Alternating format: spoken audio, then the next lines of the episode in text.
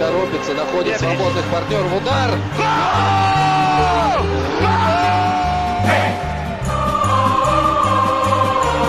Russisch Brot, der Podcast zur Fußball-WM 2018 von der Taz und Detektor FM. Hallo und herzlich willkommen bei Russisch Brot. Ihr Spielführer heute heißt Lars-Henrik Setz. Das bin ich. Barbara Butcher darf heute nochmal auf der Bank Platz nehmen. Wir sprechen heute über Mohamed Salah, den Star der ägyptischen Nationalmannschaft. Der hatte gestern mit seiner Mannschaft das letzte Spiel bei der WM. Mit einem 2 zu 1 gegen Saudi-Arabien ist Ägypten ausgeschieden. Und schon gibt es Gerüchte um einen möglichen Rücktritt von Mo Salah. Der soll sich politisch instrumentalisiert fühlen. Warum? Das klären wir heute bei Russisch Brot. Jetzt gibt es aber zu Anfang erstmal wieder einen Tagebucheintrag von einem der beiden Taz-Korrespondenten, die für die WM in Russland sind. Heute gibt es eine neue Geschichte von Johannes Kopp. Der hat mal wieder eine interessante Bekanntschaft gemacht, wie ich finde. Dieses Mal mit einer russischen Touristenführerin. Und diese Begegnung, die stimmt ihn wirklich nachdenklich. So viele ausländische Menschen in Nischni Novgorod. Alina ist begeistert von dieser Weltmeisterschaft, sagt sie mir. Ich habe den Kontakt zu ihr über die Städtepartnerschaft, die Nischni Novgorod mit Essen in Deutschland verbindet, erhalten. Und nun fährt sie mich mit ihrem Kleinwagen in die Stadt und erfreut sich an dem Stau, in dem wir stecken. Um diese Uhrzeit, mittags um zwei, käme man ansonsten hier problemlos durch, sagt sie mir. Das ist wirklich toll, dass alle Menschen zu uns kommen wollen. Wir kommen in der Tat kaum voran. Fast alle Menschen in Russland würden so denken, meint Alina. Die Introvertierten vielleicht nicht, aber die Extrovertierten seien in der Mehrheit, auch wenn man vielleicht im Ausland ein anderes Bild über die Russen habe. Alina ist Mitglied in der Molodaya Gvardia, der jungen Wache also, einer Jugendorganisation der Putin-treuen Partei Einiges Russland. Und sie erzählt mir, wie lustig es schon beim ersten Spiel in der Stadt mit den vielen Fans zugegangen ist.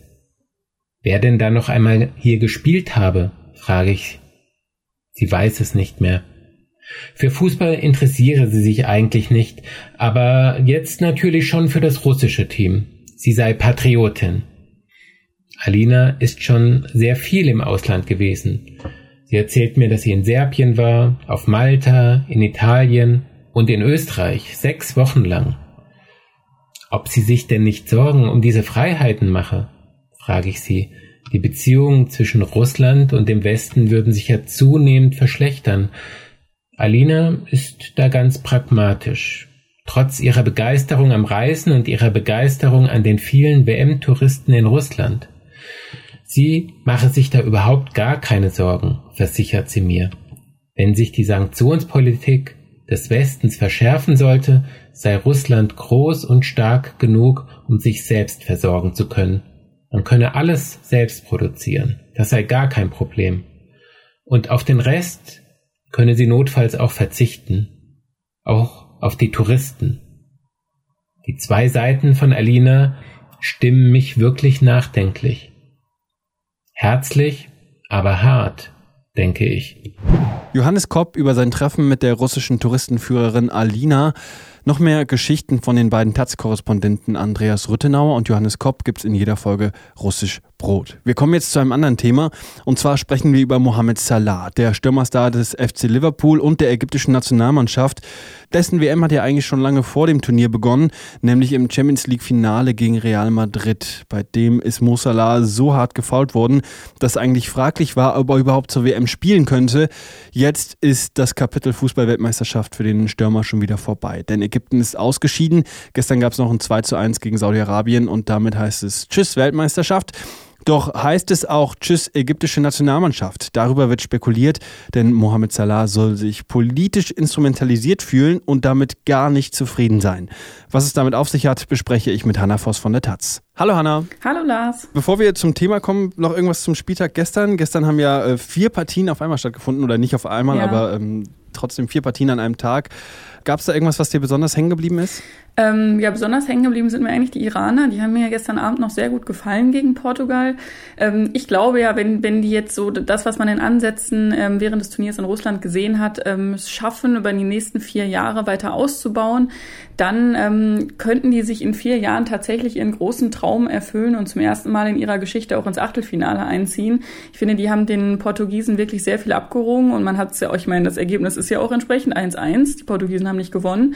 Und gegen Spanien, den haben sie auch schon ordentlich, ähm, also den haben sie es auch schon schwer gemacht. Gegen Marokko hatten sie sogar gewonnen. Also ich glaube, von denen kann man in den nächsten Jahren vielleicht auch etwas mehr erwarten. Und ansonsten ähm, waren es, würde ich sagen, zwei spannende Spiele. Also Portugal, Iran, aber auch äh, Spanien, Marokko war, ähm, ja, gab es ja einiges an, an Unterbrechungen und an Diskussionen und Videobeweisen und war, war ein schöner Fußballabend. Also die Gruppe B auf jeden Fall viel spannender wahrscheinlich, als das die meisten erwartet hätten. Ja. Kommen wir zu einem Spieler einer Mannschaft aus der Gruppe A, nämlich Mohamed Salah. Ja. Der hat gestern sein letztes Spiel bei dieser Fußballweltmeisterschaft gemacht. Mhm. Äh, Ägypten ist ausgeschieden mit 2-1 gegen ähm, Saudi-Arabien. Mohamed Salah durfte sogar noch mal treffen. Jetzt ist das Spiel nicht mal richtig vorbei gewesen. Es hat ja noch nicht mal richtig angefangen. Da gab es schon Gerüchte um einen möglichen Rücktritt von Mohamed Salah. Warum? Mohamed Salah hat ähm, sich, in, also es, es gibt Berichte von CNN, CNN, die da sagen, dass er seinen, also dass er darüber nachdenkt, aus der Nationalmannschaft zurückzutreten, weil er das Gefühl hat, er ist jetzt im Zuge ähm, dieser WM in Russland und instrument, politisch instrumentalisiert worden von dem tschetschenischen, ich will mal sagen, Diktator oder sagen wir mal autoritären Präsidenten ähm, Ramsan Kadyrov der hat ja die Mannschaft mehrfach ähm, besucht beim Training. Er hat Mo Salah einmal vom Hotel abgeholt und selbst zum Training gebracht. Er hat ihm eine große Torte zum 26. Geburtstag ins Hotel gebracht. Es gab ein paar Kent, es gab äh, Spritztouren durch die Stadt. Und ähm, Mohamed Salah soll ab irgendeinem Punkt gesagt haben, okay, jetzt wird's mir zu viel, jetzt werde ich doch irgendwie zu sehr vereinnahmt. Ähm, ich mich ja tatsächlich auch wieder frage, wird das nicht, ist das nicht von Anfang an klar? Es gab Bilder vom Training, ähm, die millionenfach verbreitet wurden, also als Kadirov eben mit beim, beim ägyptischen Training war. Und ähm, ja, jetzt, jetzt soll Salah gesagt haben, das war nicht in seinem Sinne, das wollte er nicht und jetzt denkt er über den Rücktritt in, aus der Nationalmannschaft nach. Das Treffen mit Ramsan Kadyrov bereits zum Trainingsauftakt, das hast du schon erwähnt, das wurde ja damals auch äh, stark kritisiert. Von einer politischen Instrumentalisierung zu sprechen, ist da aber gar nicht so abwiegig, finde ich. Warum fällt ihm das denn eigentlich erst jetzt auf? Also hätte auch irgendwie vorher klar sein können. Tja, das würde ich auch sagen, dass das wieder die große Frage sind. Äh, ja, sind Fußballspieler tatsächlich so politisch äh, unmündig oder ungebildet, dass ihnen das wirklich erst ähm, nach so langer Zeit auffällt oder nach so vielen Vorkommnissen auffällt, dass sie da gerade von politischen Schwergewichten instrumentalisiert werden, die natürlich. Also spätestens nach dem ersten Treffen hätte es ja klar sein können. Genau. Ja, hätte natürlich klar sein können. Möglicherweise ähm, ist ihm das selber auch dann gar nicht, also fand er das selber gar nicht mal so wahnsinnig schlimm. Es haben sich jetzt eben aber auch schon einige Premier League Clubs bei ihm gemeldet oder öffentlich zumindest geäußert, die sich auch sehr viel für die Rechte zum Beispiel von Schwulen und Lesben einsetzen, die gesagt haben, ähm, dass sie von Salada eine Stellungnahme erwarten und erwarten, dass er sich eben nicht von jemandem instrumentalisieren lässt, der gegen Schwule und Lesben ähm, wirklich aufs Übelste vorgeht, brutal sie verfolgt, behauptet, in ganz Tschetschenien gäbe es keine.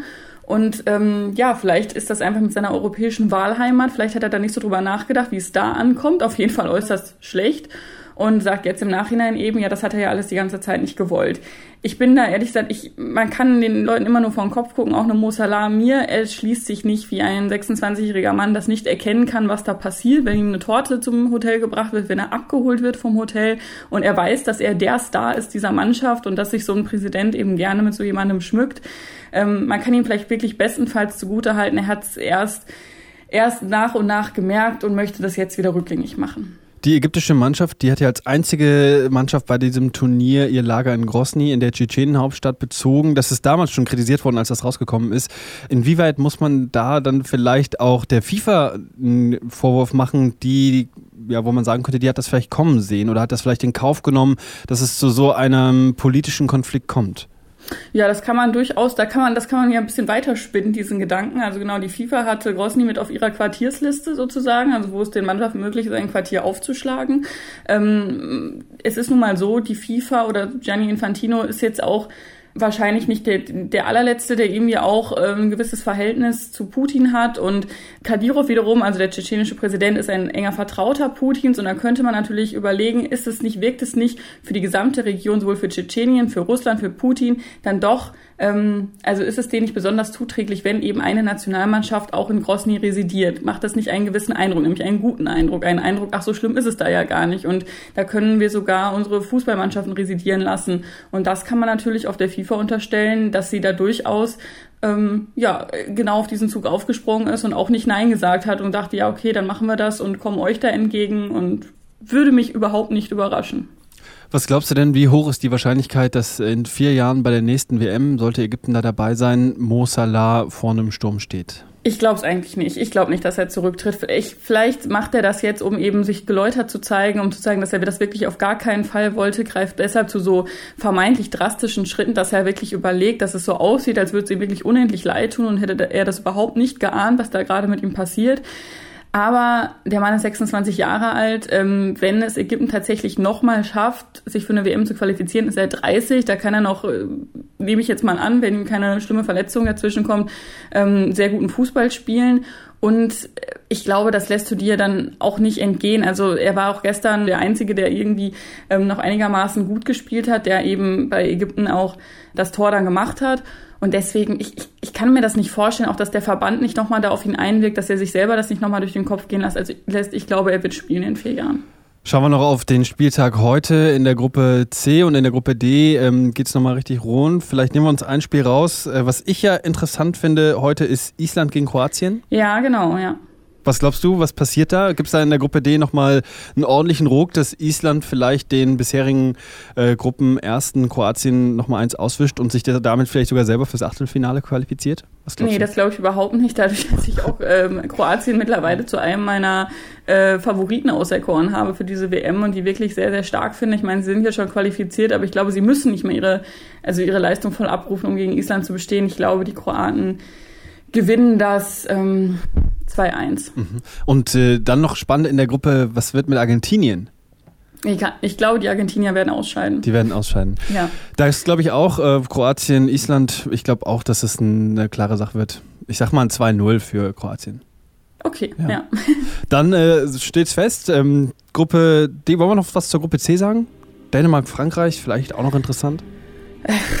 Ja, da kann ich mir sogar vorstellen, dass es wieder eine Punkteteilung gibt bei Dänemark, Frankreich. Ich habe jetzt beide noch nicht, muss ich sagen, so wahnsinnig stark empfunden. Ähm, so ganz in der Tradition dieser WM tippe ich einfach mal ein höchst spannendes 1-1. 1-1 Dänemark gegen Frankreich, dem kann ich mich anschließen. Hanna, vielen Dank, schöne Grüße nach Berlin und wir hören uns. Alles klar, schöne Grüße nach Leipzig. Tschüss. Mach's gut. Tschüss. Hey!